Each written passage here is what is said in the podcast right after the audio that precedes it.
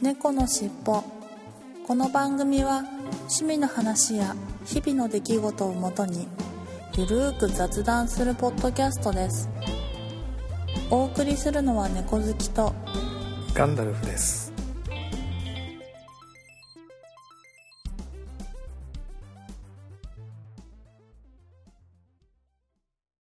猫のしっぽ。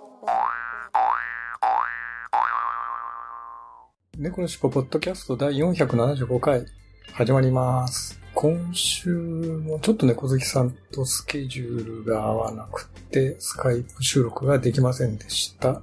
私の一人喋りになります。ご了承ください。お互いに用事が入ってしまって、なかなか予定してた収録ができなくて、ここのところ私の一人喋りになってしまっていますけれども、申し訳ないですね。はい。横浜は蒸し暑いですね、今日は。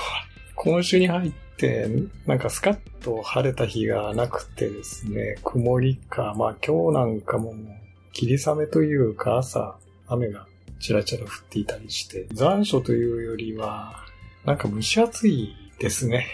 なかなか涼しくならなくて、どうしたものかなと思いながら日々を過ごしております。ということで、本編に行ってみたいと思います。猫のしっぽ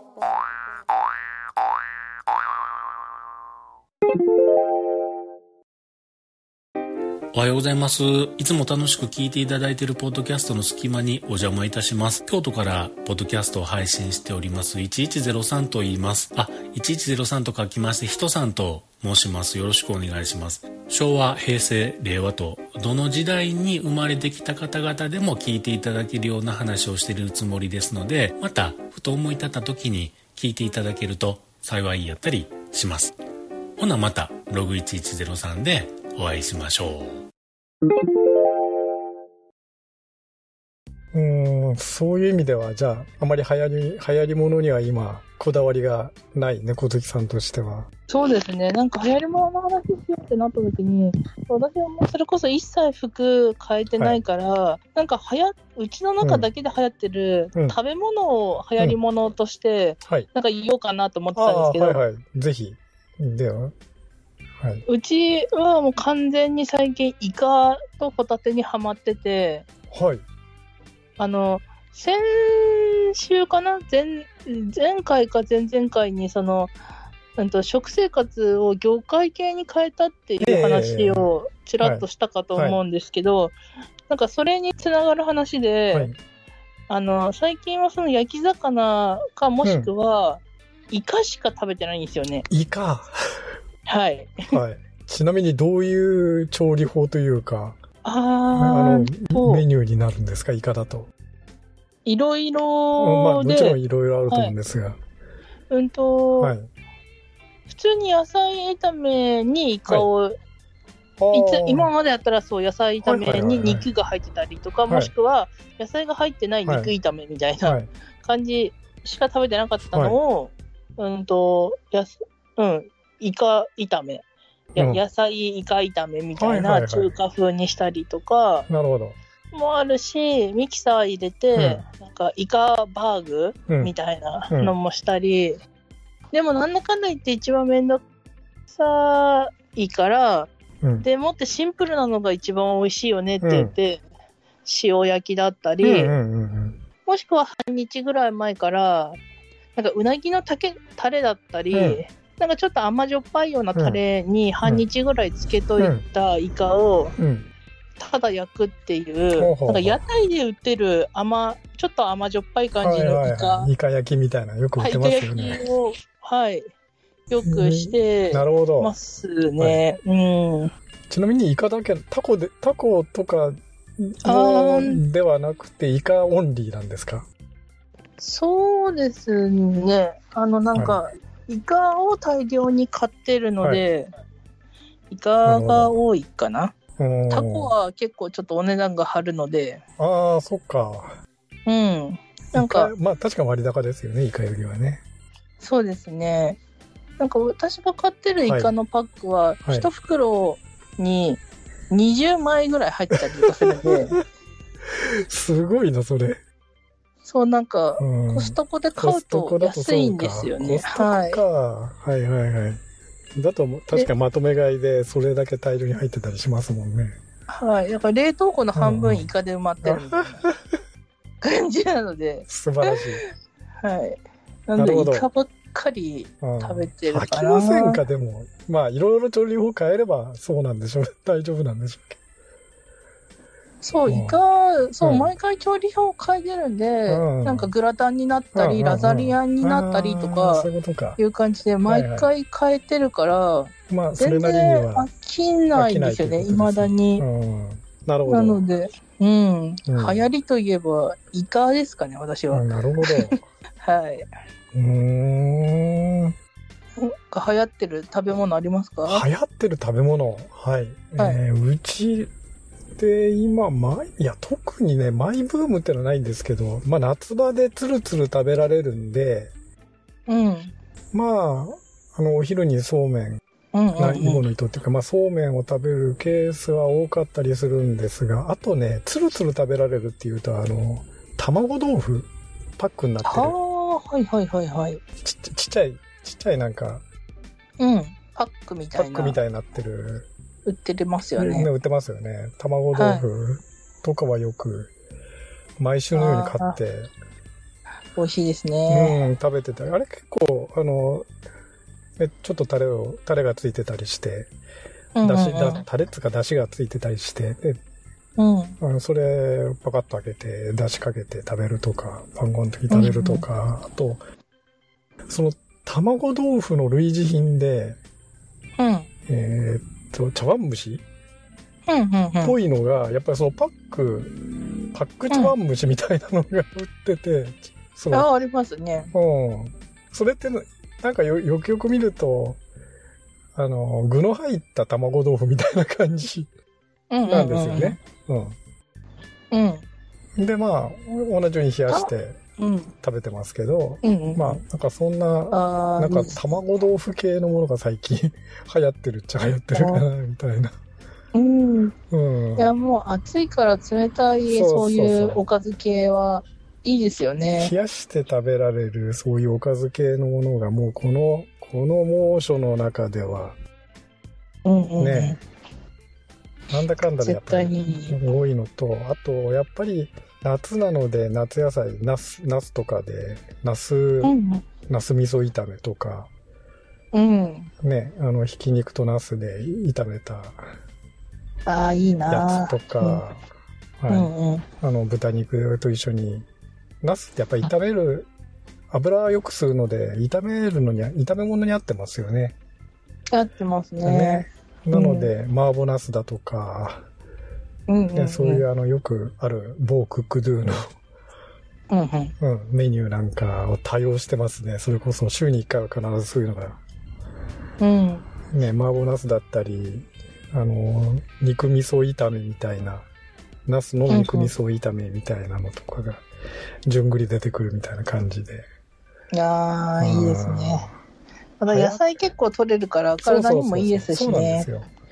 うん。あの、なんだかんだで、そうやって、ね、ピーマンとか、ナスとか、人参とかうん。で、野菜が取れるじゃないですか。うんうんうん。やっぱその全く同じ量を野菜、あの、うんサラダで食べるより、絶対に火通した方が量食べれるし。そうですね。はい。うん。いいですよね。うん、そういう意味で、まあ、その、ナス料理と、うん。えーまあ、卵豆腐が今、うちのマイブーム的な 感じの食べ物うんですかね。うんうんマイブームフードいいでですすね。かね。はい。か私も暑いから卵豆腐食べたくなってきたな、卵豆腐はね、あれ本当あの、冷やして食べると美味しいですよね。つるっと食べられる。ねつるっつるっと食べられるんで。うんうんうん。うん。食欲なくても本そうそう飲めますよ。そうそう。あの、本当に食べるっていうか飲め、飲めるうん。感じですよね。うん。すごい好き。はい。あとは、やっぱり、暑い時にあえて、あの、カレーライスを食べるとかね。ああ、わかる。あ汗かきながうんらカレー食べるのが、うんうんうん。ちょっとスパイシーな、辛、辛めにして、あの、香辛料いっぱい入れて、汗ダクダクになりながら、カーレーライスを食べると。いや、食欲出ますもんね。ない、ない時いいですよね、カレーっ。帰ってて食欲出ますよね。暑い時に。うん。ほんと。だから何でしょうかね。あの、スパイスが胃を刺激するんですか多分そうだねと。思うんですね。スパイスが胃とか腸を刺激して食欲が出るんだと思うんですよ。うんうんうんうんいや、その代わり汗の出方半端ないですけどね。そんなに出ますか？うん、スパイスにすぐ私反応するんで、ほうほうほう。うん、ちょっとスパイシーな感じだともうすぐ汗あの、辛いスパイス、特に、あの、カレーに入ってるような。うんうんうんうん。辛いスパイスが多いと、もう、でも汗が頭、あの、頭から何からダラダラ出て、うん。なんか、ね、汗ふきふき、そう、汗ふきふき食べるみたいああ、いいなな感じですよ。うんううんうん。なので、夏場の流行り物はそういう感じ。流行り物の食べ物ってそんな感じですかね。うん。うんうんうんうん。そこでも人、人ん。ちそれぞれ違いますね。まあまあ、そうですよね。あの、そ。うん。そう家庭によっていろいろな、うん。うん。うん。ねあの、食べ物のあれがあって、面白いと思うん。ですけれど。あとあお腹は食べ物ではないんですけど、うちはもうひたすら麦茶飲みますね。冷やして。必ずあの麦茶パックで麦茶作って、うん。あの、麦茶パックってあるじゃないですか。50袋で何百円みたいな。はい、ありますねで。それを夜間で沸かして、で、ええー。夜間で沸かして、で、あの、よくある、あの、む麦茶を入れるようななんか、取っ手付きのあの、はい。あるじゃないですか。はいつ継ぐ容器みたいなやつ。はい。それに移し、あの、冷やしてから、まあ、それに移して冷蔵庫でもう常備し、ええー。だから1日いや2日でもうそれがなくなっちゃうみたいな感じですね。いや、わざわざその夜間で沸かすってところが、その、ガンダルフ家の、はいあの、細かさ、ああの、あっていうか、のあ、使い方がすごい出てますね。嫁ちゃんの、まあ、几帳面な嫁ちゃんらしいところだと思うんですけど、はいだから、あの、ほとんどあの、ペットボトルの麦茶って買わないんですよ。あの、よく2リッターぐらいある麦茶みたいな。ペットボトルあるじゃないですかね。うんうんうん。そういうのはまとめ買いするわけではなくて、もう必ず夜間で沸かして、1日1回か2日に1回ぐらい夜間で沸かして、まあ、冷冷蔵庫に常備するみたいな。ほんと憧れる。いやー、若干手間はかかりますけど、慣れると大したあれじゃないですよ。ないくなったら沸かす、なくなったら沸かすぐらいの話なんで。いやいや、それだってガンダルフさんやってないでしょ。ガンダルフさん奥様がやってるでしょ。まあまあ、もちろん、あの、嫁ちゃんがほとんど8割、9割やってますけど、たまに私がね、うんうんうん。あの、やるときありますけど、いやいや、大体男性の1割、2割はそれゼロですからね。あそうですか。絶対だ、絶対奥様やってるもん。あまあ、基本はそうだと思いますけど。うん。いやーもう、夜間でわざわざ火使うだなんて、ほんと手間だし、ほんと、うん、憧れる。めんどくさいっちゃめんどくさいですよね。毎回その、沸かして、粗熱取って、で、いや、そうそうそう、粗熱取ったり、そう。で、容器に移して冷蔵庫に行って、やらなきゃいけないんで、待って、うん。慣れるとさほど大した、一個一個の作業大した話じゃないじゃないですか。いやー、毎日となるとうん。大変ですよ。うん、まあ私はもう数数年前から、あと、黒豆茶を飲んでるんですけど、はいはいで、冷蔵庫に随時はいはい。ようにはしてますけど、いや、沸かさないですよ。もうそのま そうまで、すか。もうその容器、あの、容器に水入れる、パック入れる、冷蔵庫に入れる終わりです。はいはい。まあ確かにね、水出しでもね、最近の麦茶とか水出しでもできるし、はい。いちいち沸かさなくてもって話はあるんですけど、いやいやいや、やっぱりでも沸かした方が美味しく沸かした方が美味しい感じがする。うん、そうですそうそうそう、絶対に美味しい感じがする。なんか水出しだとちょっと水はなんか匂いっていうか、うん。ね、生臭い匂いが残っちゃうんじゃないかな、みたいなのもあって、ふんふんふ。うんん。で、沸かした方が美味しいかな、みたいな感じはありますけどね。いや、沸かした方が、手間かけた方が絶対美味しいですよ、そりゃ。まあね。はい。ということで、うんできるだけ私も手伝うように頑張りたいとは思うんですけど、そうですね。気持ちだけはね。はい。はい。はい。いやー、そんなとこですかね。はいこん。な感じですかね。はい。ということで、今週の本編は、流行り物の話でした。はい。はい、ありがとうございました。猫のしっぽ。はい、それでは今週の東京シークレットカフェのコーナーに行ってみたいと思います。今週はですね、先週までサマー組曲ということで、組曲の中から曲を先週まで、先々週、先週と2曲ご紹介していたんですが、ちょっと急遽、おさわせさんの方から東京シークレットカフェの新しい曲が YouTube で公開されたということで、今週はですね、サマー組曲の紹介を一旦お休みして、東京シークレットカフェの新しい曲をご紹介していきたいなと思います。マトボックリさんの君の服の裾引っ張ってという曲なんですけれども、いただいた曲紹介をえご説明したいと思います。爽やかな風が吹き、海の香りが届く初夏に、若いカップルが仲良くなっていく様子をテーマに制作しました。男女で歌うデュエット曲になっており、その掛け合いを楽しんでください。ギター、ハーモニカに生音を取り入れるなど、生バンド演奏の雰囲気が伝わるように工夫しました。主にビートルズのプリ Please Please Me をオマージュした曲調に仕上げ、さらにビートルズの他の曲のフレーズも入れておりますので、ビートルズファンならさらに楽しんで聴いていただけることと思います。ということで、男女のボーカルというのもまた最近ね、あの女性の方が、女性ボーカルの方が参加されたということで、新しい試みが続いているんですけれども、ではお聞きください。東京シークレットカフェで、君の服の裾引っ張って。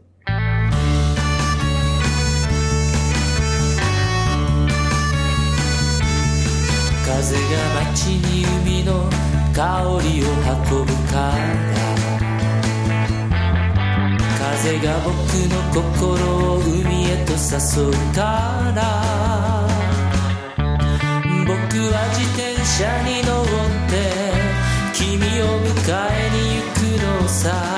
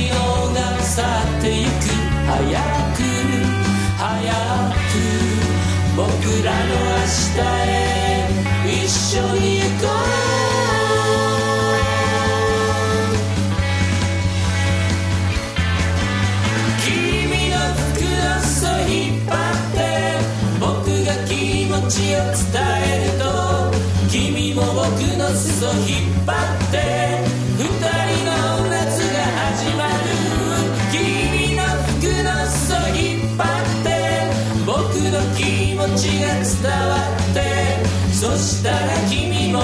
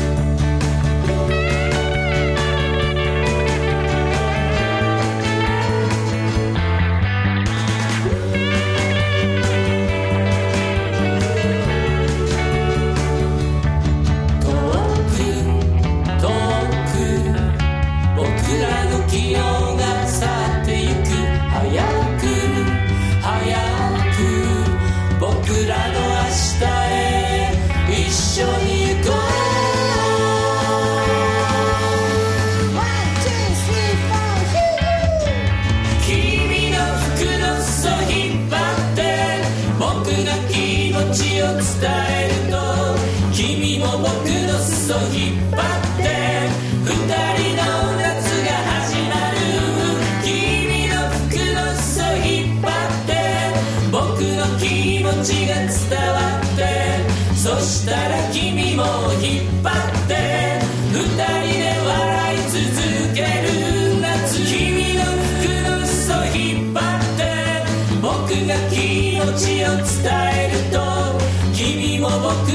裾引っ張って二人の夏が始まる君の服の裾引っ張って僕の気持ちが伝わってそしたら君も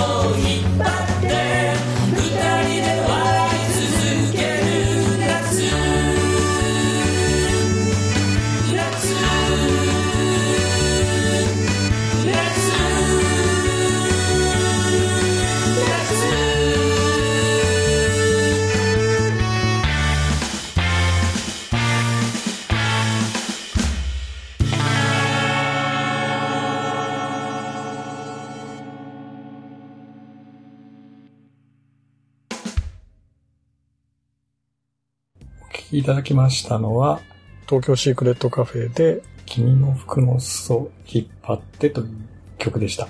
いやー、本当にいきなり冒頭からプリズプリンセスミーのオマージュされたメロディーが流れて、えー途中は、ね、男性、女性、それぞれのボーカルの、まあ、掛け合いというかですね、楽曲紹介そのままなんですけれども、前回ご紹介したサマー組曲の中のあのビーチパーティーも歌っておられましたけれども、シトリンさんっていう新しく参加された女性ボーカルの方なんですかね。多分そうだと思うんですけど、サマー組曲のビーチパーティーの方もね。はい。いや、とても素敵なお声で、えーもうなんか、ビートルズのオマージュはもちろんそうなんですけれども、えまあ男女のデートというとね、私古い人間なので、えーチェリッシュとかトワエモアもついつい想像してしまいますけれども、曲の感じから言うと、やっぱり、あの、ビートルズのオマージュを日本でやったというのは、チューリップがそうですよね。だから本当にチューリップの初期の頃の感じがとてもしました。私も本当チューリップも大好物なので、えーフォークソングね、70年代、80年代のフォークソング大好きなので、本当にこの曲はとっても気に入りました。東京シークレットカフェさんの中では、珍しくね、いつものみつるさんではなくて、今回松ぼっくりさんだったり、日本語の歌詞ということで、いろいろ新しい試みをされているようで、新鮮な感じがしましたね。いやそれにしても、君の服の裾引っ張ってっていうのはもう、とっても青春してますよね。いやー、青春だなーもう青春ですね。もう微笑ましいというか、もう情景が目に浮かぶようで、とってもいい詩だと思いましたよ。はい。ということで、今週の東京シークレットカフェのコーナーでした。ありがとうございました。猫のしっぽ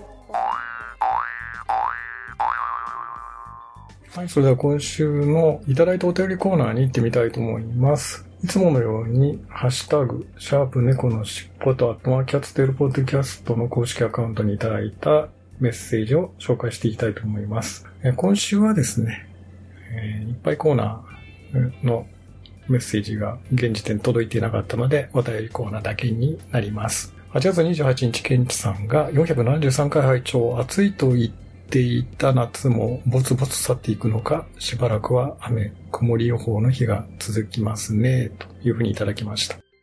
ありがとうございます。なんか、秋雨前線とか、まあ、台風が近づいたり、ね、秋雨前線なのか、本当おっしゃる通り、ここのところ、関東地方、スカッと晴れた日が、なかなかないんですよね。もう蒸し暑い日が続いています。で、急にね、5度ぐらい気温が下がったりとか、雨が降ると5度ぐらい気温が下がったりということで、安定しない天気が続いていますけれども、健康に注意して過ごしたいと思います。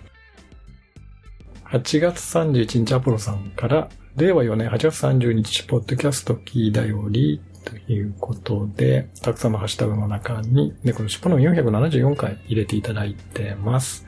ありがとうございます。相変わらずたくさんお聞きになっていますね。はい。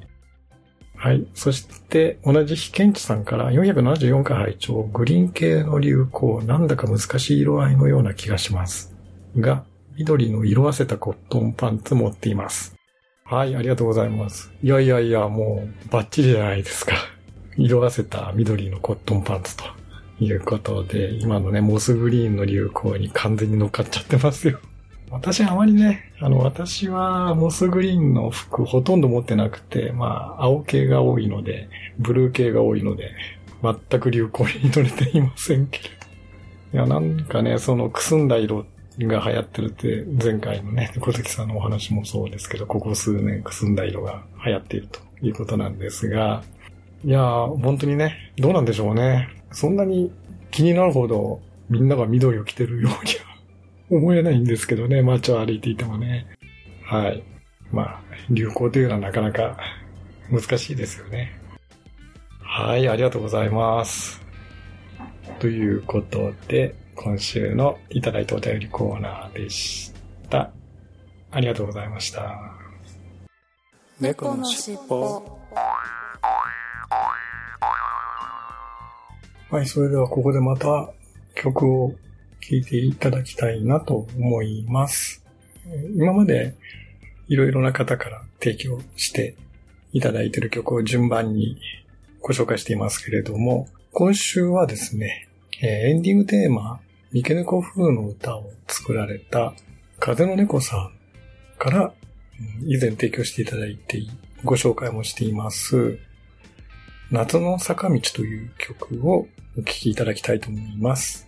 確かね、471回で一度紹介していますけれども、まあ、まだまだ夏ということでギリギリ、えー今の時期にふさわしいのかなと思ってます。はい。それではお聴きいただきましょう。風の猫さんで、夏の坂道。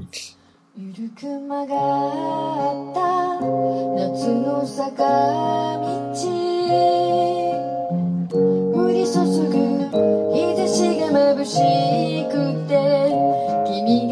が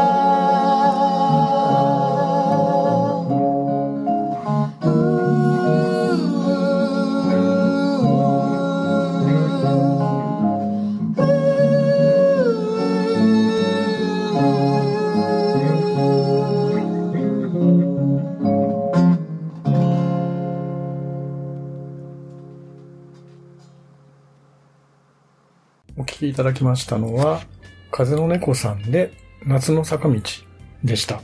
三毛猫風の歌もそうなんですけれども、あの、とても可愛らしい声で、いつも楽しみに聴いている歌声がまた別の曲で、楽曲で聴けるというのは、えーとても嬉しい限りですね、個人的には。はい。はい。あと、あの、ここで一つ告知をさせてください。えー先週、ごしょローテーションでご紹介したユーカアソシエツさんから、え10月にライブハウスで活動されるということで告知のご案内をいただきましたので、紹介させていただきたいと思います。10月8日ということで、108つの煩悩というタイトルですと。10月8日土曜日12時半開演、13時スタートと。場所は東中野のオルトスピーカーです。はい。で、一応事前予約のえ予約フォームを、え用意しておられるようですので、合わせて、えリンク先をご案内しておきますので、ぜひ、人数を事前に把握されたいということですので、もう予定が決まっている方は、事前予約フォームの方に入力いただければな、というふうに思います。もちろん、事前予約なしで急遽当日予定がいたので参加したいという方も大歓迎ということですので、ぜひ予定が合う方は、ふるってご参加いただければな、というふうに思います。で、事前予約も当日も入場料は同じで2500円ですね。はい。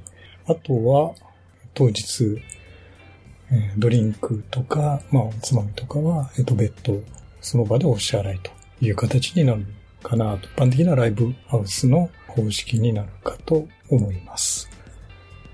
オートスピーカーのウェブサイトについてもリンクを合わせて貼っておきますので、ぜひご参考までにあのご覧いただければということで、なんかオーナーの方が元バーテンダーをされているということで、まあ、ライブハウスというよりはどっちかというとライブバーという位置づけになるようですので、結構お酒、私も見てみましたけど、お酒のラインナップもいい感じで揃っているので、カクテルも元バーテンダーの方ということで、とっても美味しいカクテルが飲めるんじゃないかな、というふうに思いますよ。だから酒好きにとっては本当にたまらないライブになるんじゃないかというふうに思います。有料配信で閲覧する方法もあります。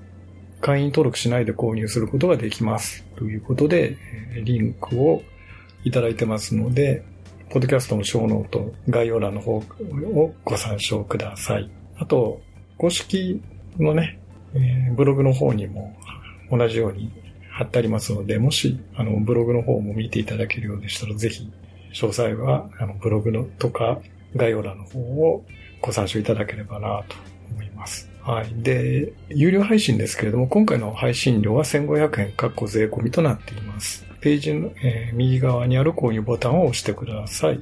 見逃し配信は2022年11月8日までの1ヶ月間ですね。1ヶ月間は見逃し配信ができるということですね。ゆっくり、ま、何度でも聞けるということで、まあ、首都圏にね、お住みでない方はぜひ、ヨコアソシエツさんの有志を 有料配信でご覧いただければなというふうに思います。はい。ヨコアソシエイツさんからの10月8日のえーライブハウスでの告知でした。今週の一曲コーナーでした。ありがとうございました。猫のしっぽエンディングです。まあ今週もですね、先週に引き続き私の一人喋りになってしまいました。ご了承ください。はい、えー途中、あの、有効アソシエイツさんのね、告知を入れさせていただいたんですけれども、弱小、マイナー、ポッドキャスト 番組ですが、猫の尻尾でも何か告知をしたいと、イベントをするんで告知をしてほしいということがありましたら、微力ながらお役に立てればと思いますので、遠慮なくお申し付けいただければなというふうに思ってます。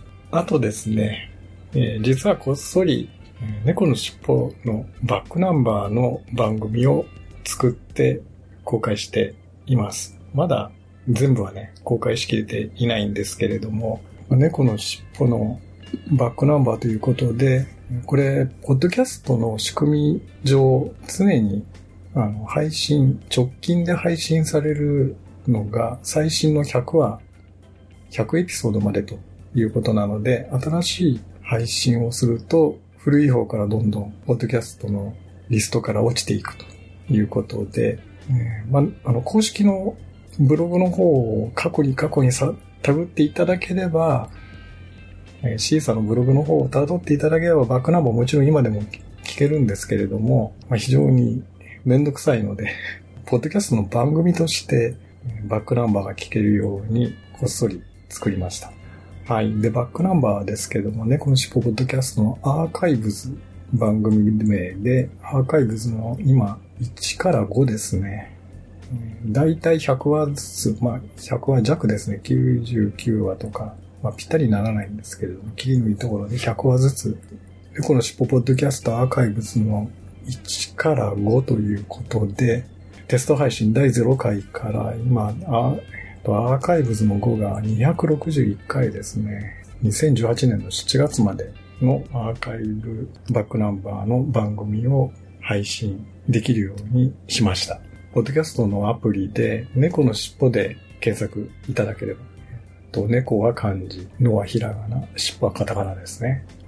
で猫の尻尾というキーワードで検索いただければ、アーカイブズの1から5も同時に引っかかるようになると思いますので、ご興味のある方、過去のエピソードをもう一度聞いてみたいという方は、ぜひ聞いてみていただければなと思いますが、アーカイブズ1、えーテスト配信から50回ぐらいはもうはっきりと私も猫好きさんも黒歴史になってるので、できれば聞いていただきたくないなと。もうガチガチに緊張しながら配信しているのが丸分かりで恥ずかしい黒歴史のエピソード群なので、アーカイブズ1、まあ2も3もまだまだね、慣れていないんですけれども、まあアーカイブズの3ぐらい、100話前後ぐらいからなんとか格好がついてきたのかなというので、まあ、ご興味のあるテーマがあれば、かいつまんで、でも聞いていただければなということで、今回の2つ目の告知ですね。バックナンバーの番組をポッドキャストで公開しましたということになりました。はい。それではいつものいきますよ。次回も聞いてくださいね。最後までお聞きいただきありがとうございました。それでは次回のポッドキャストでお会いしましょう。それでは最後に猫の尻尾のエンディングテーマ、風の猫さんの三毛猫風の歌を聞きながらお別れしたいと思います。